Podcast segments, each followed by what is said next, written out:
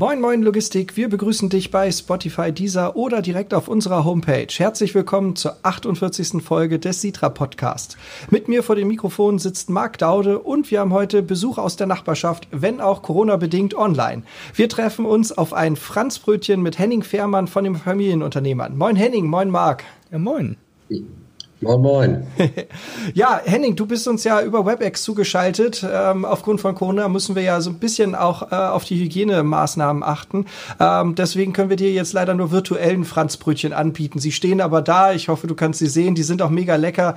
Ähm, wir, wir essen dir auch keinen vor. Keine Sorge. Ja, könnt ihr gerne machen. Ich frühstücke eh nie. Erinnerst du dich an dein erstes Franzbrötchen? Äh, tatsächlich, ähm, äh, und jetzt oute ich mich, äh, bin ich überhaupt kein Süßschnabel. Insofern ähm, habe ich eigentlich ja früher und auch äh, jetzt, wenn ich Süßigkeiten esse, ähm, äh, hat das nur damit zu tun, dass sie gerade rumliegen. Und daher kann ich mich tatsächlich auch nicht an mein erstes Franzbrötchen erinnern. Ah, okay, dann haben wir jetzt den ersten Vertreter der neutralen Fraktion, wenn es darum geht, wie Franzbrötchen sein sollen. Am besten gar nicht, das ist auch nicht verkehrt. Henning, ein bisschen was zu dir. Du hast an der Technischen Universität in Berlin studiert, äh, in Berkeley und auch in Rostock. Ähm, alles Maschinenbau, wenn ich mich richtig erinnere. Nein, Wirtschaftsingenieurwesen. Wirtschaftsingenieurwesen, großartig. Das sind ja. die besten Studenten, finde ich. das glaube ich, dass du das sagst. Ich sage immer, wir sind ein, wie eine Ente, können nicht laufen, können nicht fliegen. ja, und, uns Aber sonst alles andere. ja, das stimmt. Uns, uns haben sie damals erzählt, sie sind der Adel der Studentenschaft.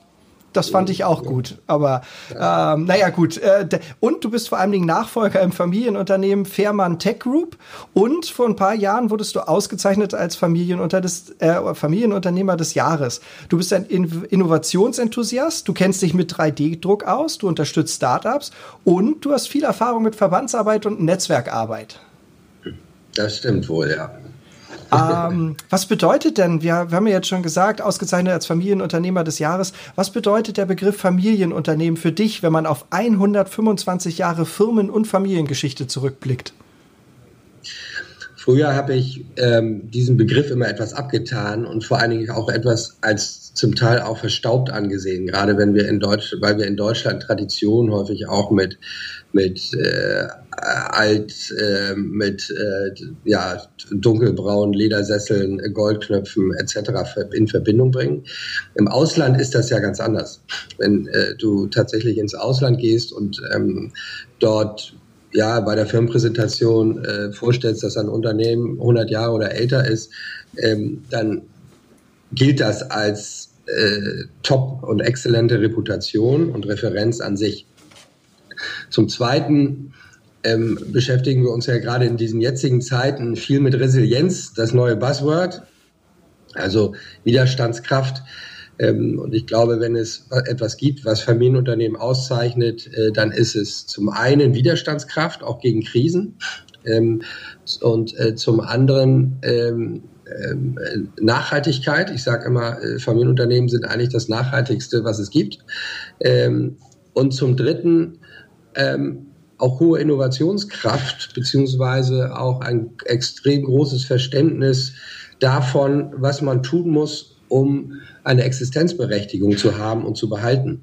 Und das nicht nur für die nächsten ein bis drei Jahre, die vielleicht noch relativ überschaubar sind, sondern ähm, äh, in Jahrzehnten gedacht, was ja nun durchaus auch äh, strategisch und äh, visionstechnisch anspruchsvoll ist. Und daher sind für mich Familienunternehmen eigentlich der Urtypus des erfolgreichen und vor allen Dingen auch nachhaltig erfolgreichen Wirtschaftsmodells. Das stimmt, ähm, weil dieses Denken in Quartalen, was es ja ähm, gerade in, in vielen Aktienunternehmen, also in großen Aktienunternehmen gibt, die, die rein kapitalorientiert sind, ähm, äh, das kennt man ja im Familienunternehmen überhaupt nicht. Ne? Zumal man ja dann auch ähm, immer auch so ein bisschen die Verantwortung für die Nachfolger äh, noch deutlicher verspürt, noch direkter verspürt, als das vielleicht äh, so ein Vorstandsvorsitzender irgendwie macht. Der weiß halt auch, dass er irgendwann den Laden wieder übergeben muss, aber naja, A weiß er nicht an wen und B, naja, braucht ihn das dann auch nicht mehr so richtig richtig interessieren. Ne?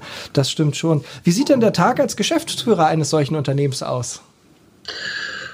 Och, äh, wie du dir vorstellen kannst und wie es bei dir wahrscheinlich ähnlich sein wird, ähm, sehr vielfältig. Ähm, wir vereinigen mittlerweile ähm, äh, drei, in Kürze vier Unternehmen unter einem Dach. Ähm, und ähm, mein Tag ist geprägt von äh, viel Kommunikation.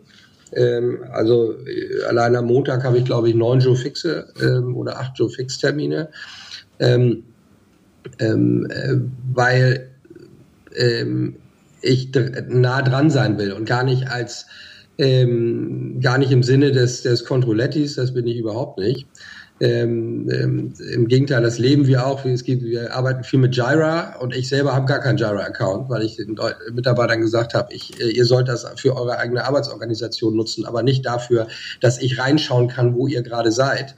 Und das kann man nur dann überzeugend auch kommunizieren, wenn man selber gar keinen Account hat. Ähm, ähm, also viel Kommunikation ähm, und wir begreifen uns eigentlich als, als Unternehmenslenker und Leiter sowohl auf strategischer Ebene als auch ähm, auf operativer Ebene, weil wir erkannt haben, dass wir doch eine gewisse Umsetzungsstärke haben. Und äh, alle streben ja immer danach, sich nur mit den großen Strategien zu beschäftigen.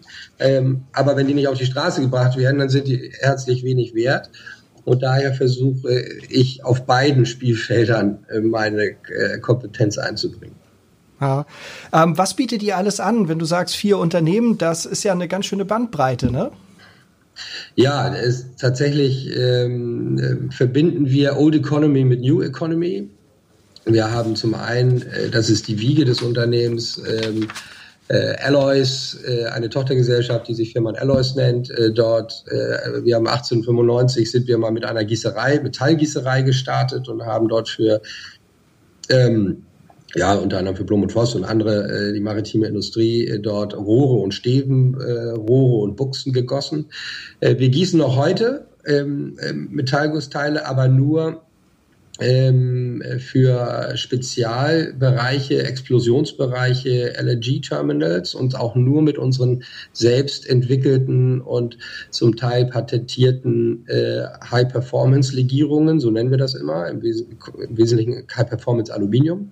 Wir garantieren zum Beispiel 600 Prozent mehr, als in der Norm gesch äh, geschrieben ist ähm, und verhindern damit, dass große Unfälle passieren, wenn dann Explosionen stattfinden. Ähm, und das verbinden wir mit Metallpulvern für den 3D-Druck, ähm, die wir seit drei Jahren entwickeln und auch äh, produzieren, ähm, mit aktuell dem besten Aluminium der Welt ähm, und in Kürze noch einer zweiten Legierung, die das Ganze nochmal übertreffen wird. Ähm, ähm, das Ganze ist ein Joint Venture aus, äh, von Fehrmann und Kremer. Kremer ist ein großes Hamburger Familienunternehmen mit 70 Jahren Handelserfahrung weltweit, knapp 70 Vertriebsniederlassungen auf der Welt. Und ähm, so bringen wir unsere Kompetenzen zusammen und das ist ein gutes Beispiel dafür, wie wir vorgehen. Wir arbeiten also hoch kollaborativ ähm, und ähm, konzentrieren uns auf das, was wir können und verknüpfen uns mit exzellenten Partnern, sei es in der Wissenschaft oder eben auch in der Wirtschaft. Das zweite Unternehmen ähm, produziert Schiffsfenster auch schon seit Jahrzehnten, äh, auch seit über 100 Jahren, um es mal ehrlich zu sagen. Ähm, hat heutzutage mit den Gussteilen nichts zu tun. Äh, die, warum haben wir, äh, produzieren wir Schiffsfenster? Weil vor über 100 Jahren Schiffsfensterrahmen gegossen wurden und dementsprechend auch hervorgegangen aus einer Herausforderung, dass unser größter Kunde Blum und Voss selbst eine Gießerei aufgebaut hat. Ähm, denn meine Vorfahren haben sich dann die Frage gestellt, was sie dann mit den Leerkapazitäten in der Gießerei machen und haben sich entschieden, das Produktportfolio zu erweitern und Schiffsfensterrahmen zu gießen. Und äh, kurz darauf folgte dann auch das, der Einbau des Glases und dementsprechend gibt es historisch bedingt diese beiden operativen und produktiven Geschäftsbereiche.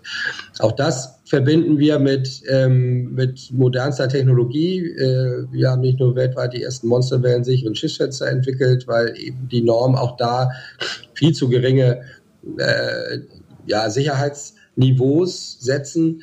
Ähm, und zum anderen entwickeln wir gerade Augmented Reality Fenster äh, für Schiffe, ähm, mit, nicht nur für Schiffe, aber im Wesentlichen für Schiffe mit beweglichen Head-Up-Displays.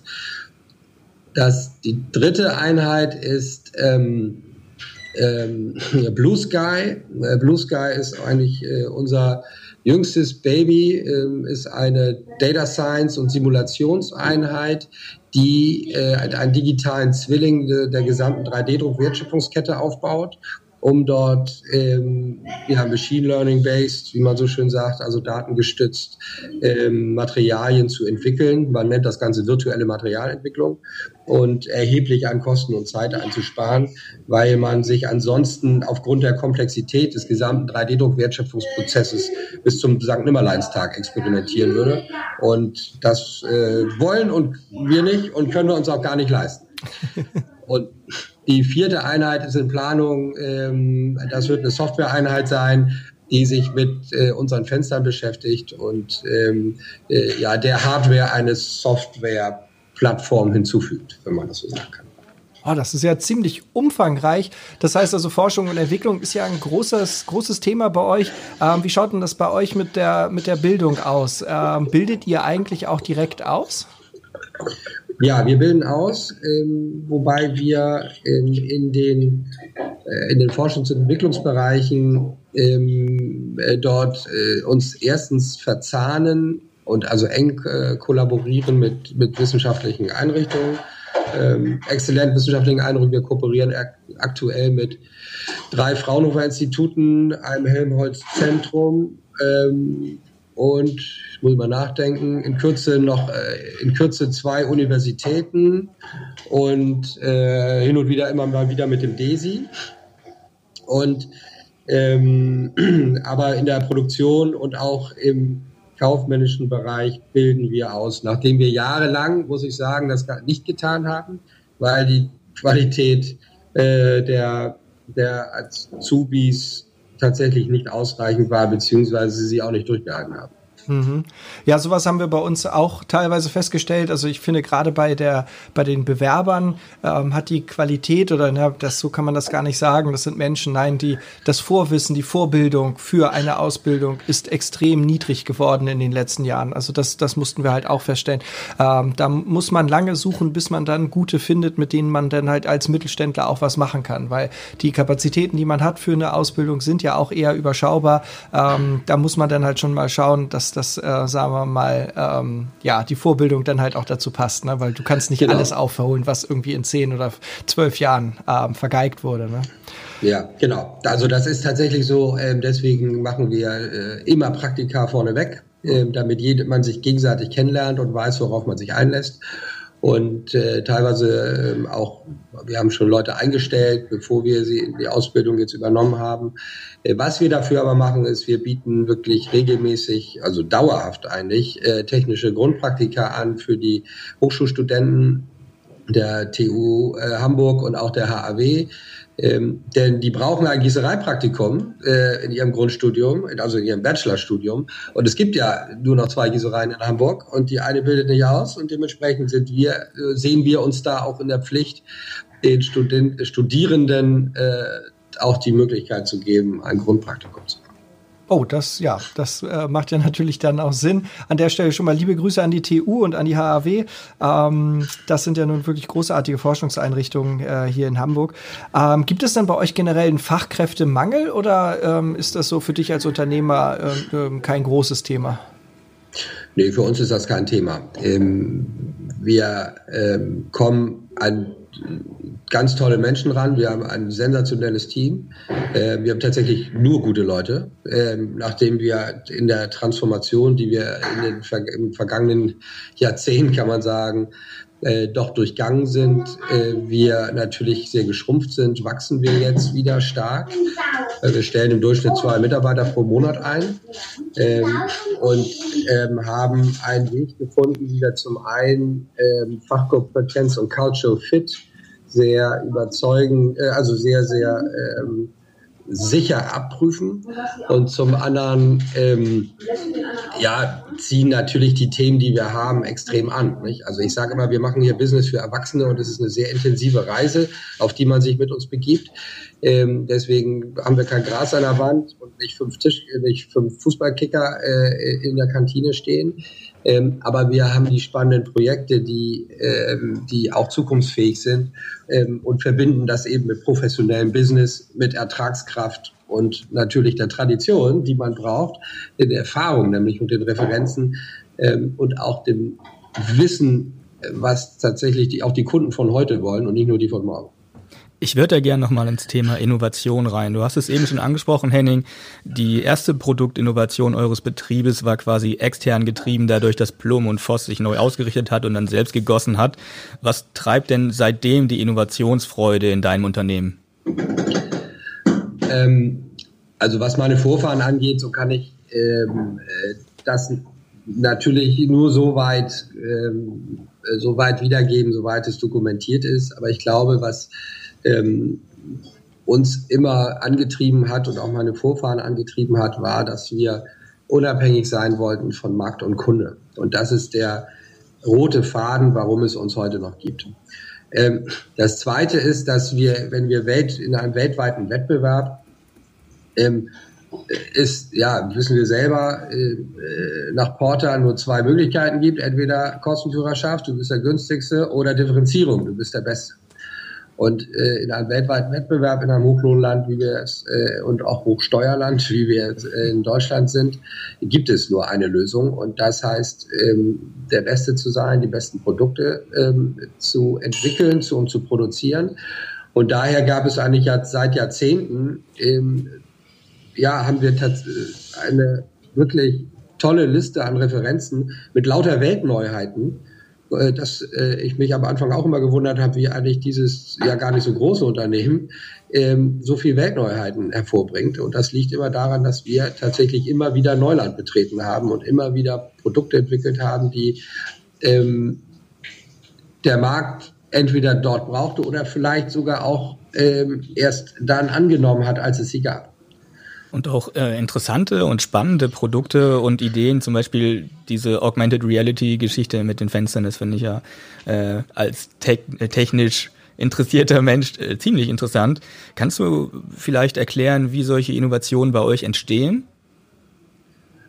Ähm, ja, also erstens treibt mich Innovation an. Ähm, ich brauche, also ich bin kein Mensch, der die letzten drei Cent aus den Stückkosten rausquetscht, ähm, sondern ich habe den festen Glauben, dass man mit überlegenen Produkten äh, ein ja, international wettbewerbsfähige und hoch erfolgreiche Unternehmen äh, entwickeln kann, aufbauen kann und, und äh, auch weiterentwickeln kann.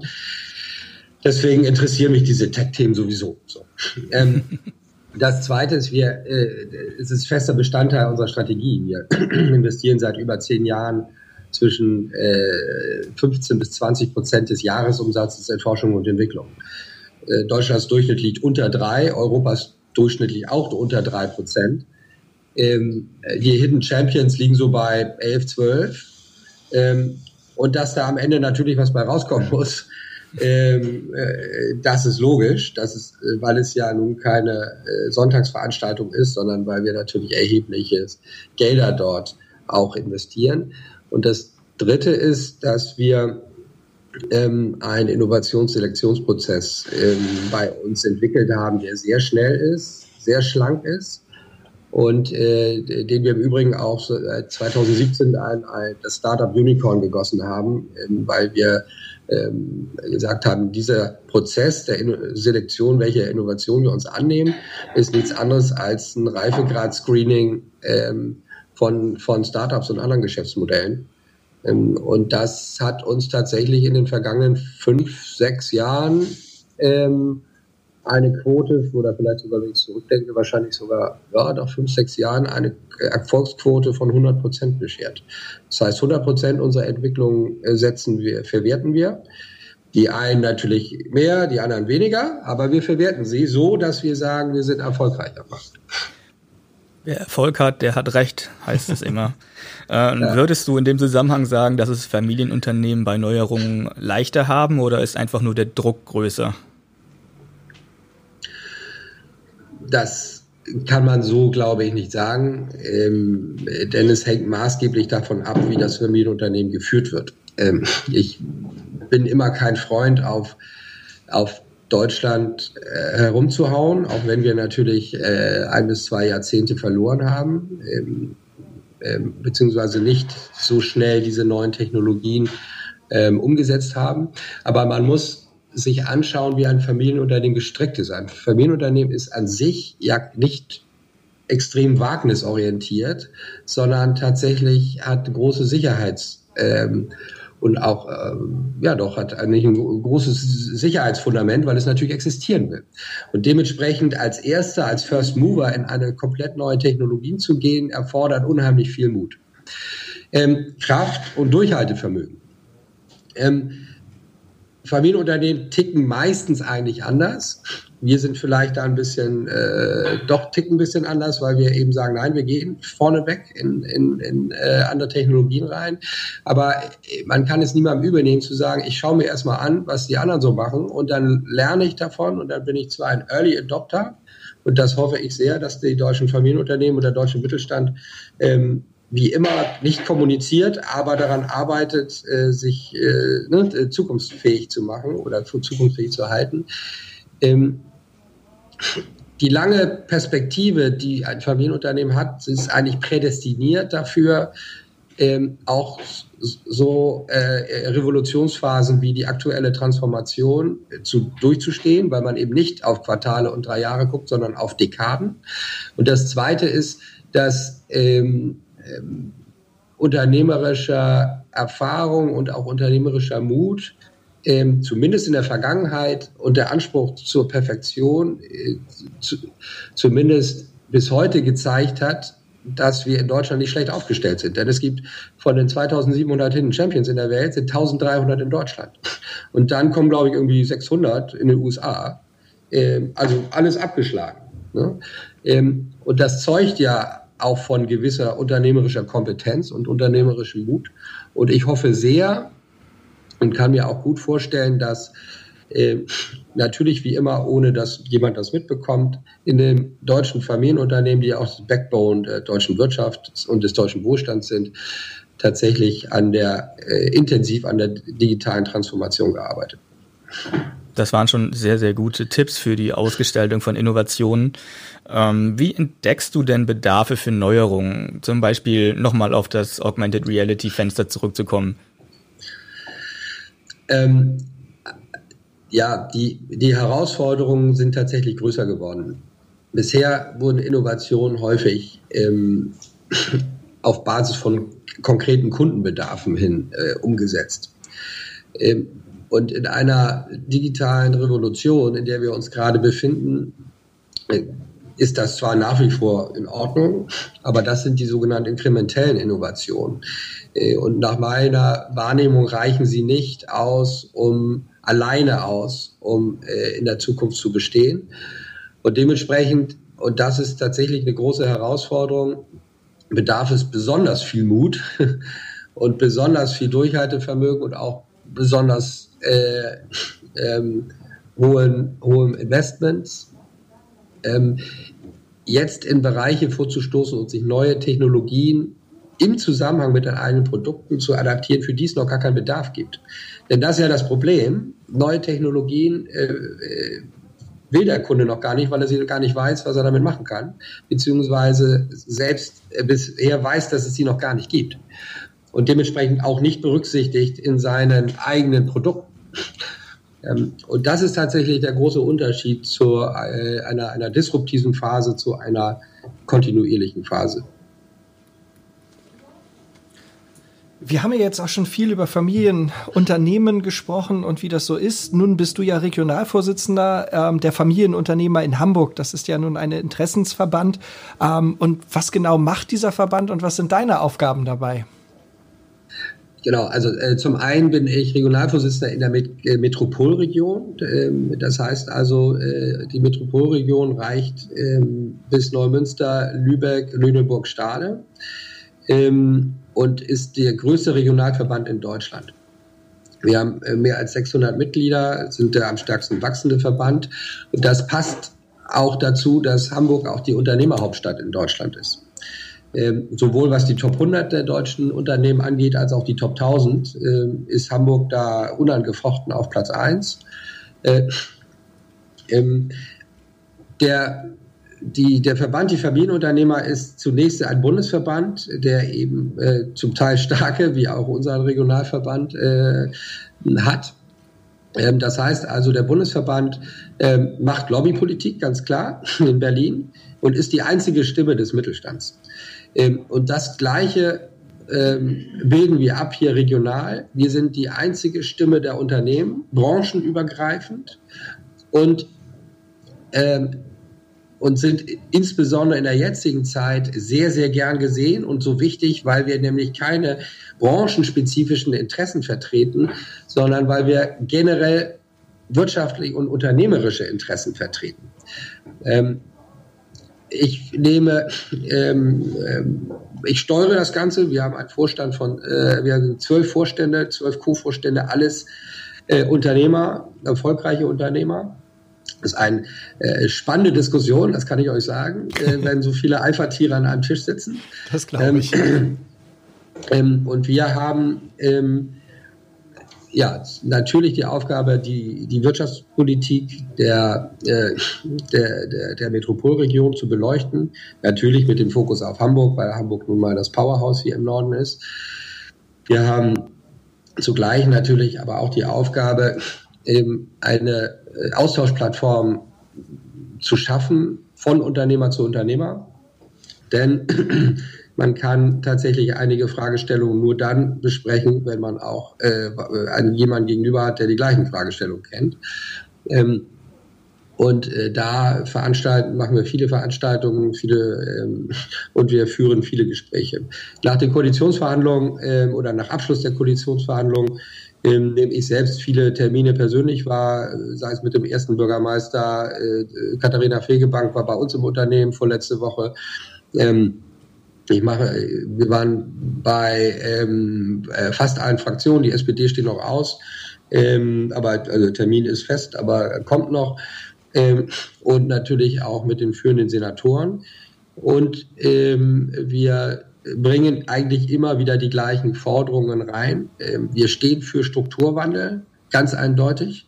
Alles jetzt mit Corona-Hilfen abzudecken, ähm, was vorher schon mürbe war, ist nicht die Lösung. Äh, wir wollen kein Geld vom Staat, ähm, sondern wir wollen, dass der Staat äh, Wirtschaft wieder ermöglicht und nicht dauerhaft behindert, wie er es in den letzten zehn Jahren gemacht hat. Was bedeutet jetzt die Mitgliedschaft für ein Unternehmen? Ähm, also man ist ja dort als Unternehmer. Ähm, gibt es irgendwie sowas wie eine Selbstverpflichtung oder ähm, wie, wie gestaltet sich das für die Unternehmen aus? Ähm, wir bilden eine Plattform für Unternehmer und zwar tatsächlich für die Unternehmer selbst als Person. Ähm, was der oder diejenige daraus macht, ähm, überlassen wir den Personen selbst, weil wir kein Vortänzerverein sind. Ähm, wir liefern, und das ist der Grund, warum ich mich dort auch so engagiere. Ich bin alles andere als ein Vereinsmeier und ich habe alle, aber wie ihr gehört habt, auch genug andere Dinge zu tun.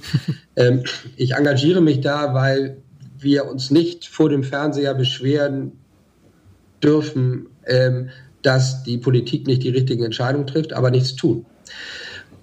Und jetzt respektiere ich selbstverständlich, dass jeder seine, seinen vollen Schreibtisch und seinen vollen Terminkalender hat. Und dementsprechend, ähm, aber äh, was ich mir wünsche, ist, dass zumindest diejenigen, die wirtschaftliche Kompetenz auch artikulieren, und auch Wirtschaftspolitik kommentieren und beeinflussen, wie wir das hier tatsächlich äh, doch sehr erfolgreich tun, ähm, unterstützt werden, denn sonst tut es keiner.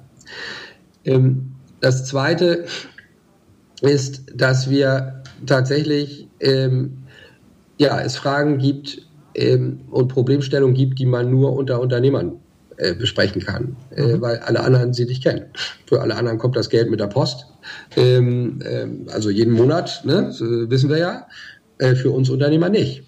Das heißt, wir haben ganz andere Fragestellungen, was ähm, die wir nur mit einem eingeschränkten Kreis kompetent diskutieren können, die dieselben Fragestellungen haben. Und auch das bieten wir als einmalig. Wir haben auch tolle Formate wie die Vertrauenskreise, wo sich tatsächlich wenige Unternehmerinnen und Unternehmer regelmäßig treffen, ein Vertrauensverhältnis aufbauen und dazu natürlich noch viel intensiver und viel strukturierter Fragestellungen besprechen. Aber auch so auf Abendveranstaltungen merken wir, dass eigentlich der Mindset und auch die, die, die, die innere Verbindung, die innere Chemie unter Unternehmerinnen und Unternehmern äh, schnell zu sehr, sehr fruchtvollen Diskussionen führt. Und auch das bieten wir natürlich. Ja, wie wird man Mitglied? Ähm, man wird Mitglied, indem man einen Antrag stellt, äh, äh, entweder über die äh, Website die Familienunternehmer.eu oder äh, schlechtweg ähm, über die ähm, äh, E-Mail-Adresse an Birgitta Schoch, die Landesgeschäftsstelle. Ähm, es gibt auch eine Hamburger Seite der Familienunternehmer. Ähm, dort kann man Antrag stellen oder man schreibt mir einfach eine Mail, das geht auch. Ähm, wir haben eine Untergrenze, die besagt, dass man mindestens eine Million Umsatz machen muss und mindestens, ich glaube, zehn Mitarbeiter haben muss. Das geht für äh, Unternehmerinnen und Unternehmer, die äh, 40 Jahre oder älter sind. Das, ähm, äh, Unternehmer und Unternehmer, die jünger sind, ähm, treten unserem eigentlich unserem, unserem Partner bei den jungen Unternehmern. Dort gibt es keine Grenzen. Ähm, und auch da haben, hat sich sehr stark erprobt, dass die jungen Unternehmer nochmal unter sich auch nochmal andere Fragestellungen haben, weil sie häufig ja im Aufbau oder in der Übernahme von Unternehmen sind und dementsprechend dort ähm, auch eine Plattform finden, die es so nirgendwo anders gibt. Mhm. Zum, zum Abschluss der Fragen rund um die Familienunternehmer vielleicht noch einmal, ähm, was wären drei konkrete Forderungen, die du an den Staat richten würdest aus Sicht der Familienunternehmer? Was muss sich verbessern? Also die Überschrift ist dass, ähm, und ich bleibe jetzt mal hier in der Region, weil ich mich auf die Region fokussiere und in der Region das auch umgesetzt wird. Ähm, gleichwohl gilt das Ganze auch für die Bundesrepublik. Wir fordern, ähm, dass Wirtschaft möglich gemacht wird. Alles muss darauf ausgerichtet werden, äh, Wirtschaft zu unterstützen. Ähm, das geht zum Beispiel damit, dass wir nicht immer weiter regulieren, sondern deregulieren. Wir haben äh, die Forderung aufgestellt, auch den Fraktionen gesagt, wir brauchen eigentlich nur ein Gesetz von euch. Und das Gesetz heißt äh, äh, two out for one in. Das heißt, für jedes neue Gesetz fliegen zwei alte raus und für jede neue Verordnung fliegen zwei alte raus, weil das der einzige Weg ist, wie wir systematisch uns entschlacken und deregulieren können. Ähm, die zweite Forderung ist tatsächlich ähm, immer das äh, ja, uns kein Geld zu geben. Wir wollen kein Geld. Wir wollen auch keine staatlichen Beteiligungen. Wir müssen Krisen meistern. Es gab übrigens auch schon vor dieser Corona-Krise andere Krisen, die wir meistern mussten. Ähm, dass es Sofortmaßnahmen gegeben hat und Soforthilfen, dazu stehen wir. Und das finden wir auch richtig, weil die Unternehmen keinerlei äh, Möglichkeit hatten, sich darauf anzupassen. Aber jetzt, ähm, ähm, Kurzarbeitergeld bis über die Wahl hinaus äh, zu äh, vergeben, einen Strukturerhaltungsfonds allein in Hamburg von einer Milliarde aufzurufen, von dem äh, jetzt schon ähm, äh, über 100 Millionen in, Teil, in kranke Unternehmen fließen, nur um sie am Leben zu halten, ähm, die schon vor der Krise übrigens krank und, äh, waren. Äh, das halten wir für völlig fehl am Platze. Das heißt, die Politik und auch die Verwaltung, die sowieso gar kein Geld mehr hat, äh, sollte das wenige Geld, was sie hat, zusammenhalten ähm, und sich auf ihre eigenen Aufgaben konzentrieren. Und das heißt entschlacken, ermöglichen machen von Wirtschaft und das und sich natürlich digitalisieren. Ähm, wenn ich einen Punkt noch dazugeben kann, das, was wir auch in, auf Bundesrepublik-Ebene, aber auch in Hamburg seit zehn Jahren mindestens verpasst haben, wir müssen äh, systematisch Zukunftstechnologien ansiedeln, die branchenübergreifend die bestehende Wirtschaft, der bestehenden Wirtschaft helfen, sich zukunftsfähig zu machen. Mhm. Denn wir haben, ähm, wie anders wollen wir das BIP, äh, was wir aktuell haben, denn tatsächlich in der Zukunft erhalten? Ähm, mit neuer Wirtschaft und die alte äh, killen, auf Deutsch gesagt, funktioniert das nicht, sondern wir müssen die bestehende Wirtschaft transformieren und sie muss sich transformieren und dazu müssen wir ihr helfen, indem wir eben diese Zukunftstechnologien, das sind KI, das ist äh, Blockchain, das ist 3D-Druck, das sind aber auch Materialwissenschaften, die hier in Norddeutschland super angesiedelt sind, indem wir das fokussiert hier ansiedeln. Und wenn ich einen letzten Satz dazu sagen darf, ähm, alle, die in Hamburg leben, äh, wissen, dass Hamburg hat eigentlich immer wirtschaftsnahe Politik betrieben. Nicht? Ich glaube, niemand kann sagen, dass Hamburg jetzt auch besonders schlechte Politiker hatte oder besonders wirtschaftsfeindliche Politiker hatten. Äh, und trotzdem steigt Hamburg im Ranking der 50 europäischen Nationen ab. Seit 15 Jahren. Von Platz 6 auf Platz 17, wie die äh, Studie der akademischen Wissenschaften gezeigt hat. Das heißt, irgendwas ist falsch. Und das äh, geht nur, ist, weil wir nicht wissen, wohin wir wollen und weil vor allen Dingen auch nicht wissen, was wir wollen und was wir nicht wollen. Kommen wir zu unseren beliebten Fragen in 60 Sekunden. In jedem Interview stellen wir zum Abschluss noch kurze Fragen. Meistens sind es so Entscheidungen wie Helmut Kohl oder Helmut Schmidt. Unser Interviewpartner versucht so schnell es geht, so viele Fragen wie möglich in 60 Sekunden zu beantworten. Bist du bereit? Das ja. ist immer ganz spannend, weil dann lernst du die Leute nochmal anders kennen. Aber bitte, Henning, hier sind deine 60 Sekunden. Elbe oder Alster? Alster. Termine oder kreatives Chaos? Termine. Android oder Apple? Apple. 3D-Druck oder 3D-Filme?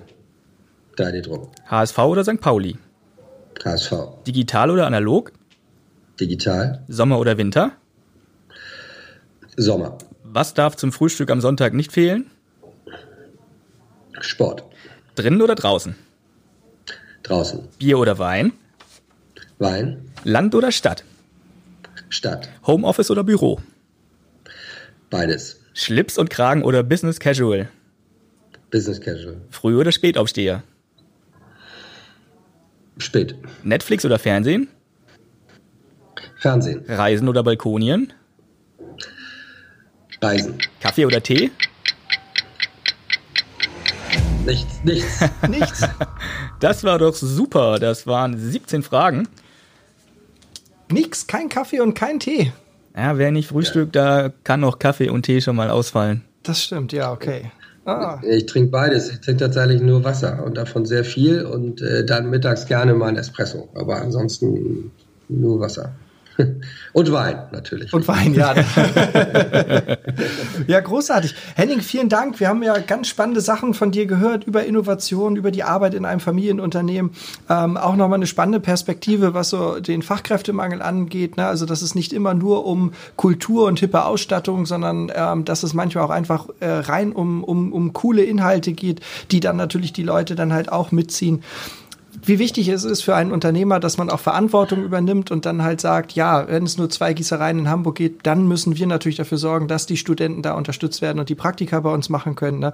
Und was mich auch beeindruckt hat, die, die, die diese, dieser Gedanke, dass man sagt, nein, unabhängig von Markt und Kunde agieren, um Mehrwert für Markt und Kunde dadurch zu schaffen, indem man dort halt auch einfach frei und losgelöst ist von diesen Konventionen, um halt wirklich Neuland zu betreten. Ähm, total großartig. Vielen Dank, Henning, für das angenehme Gespräch.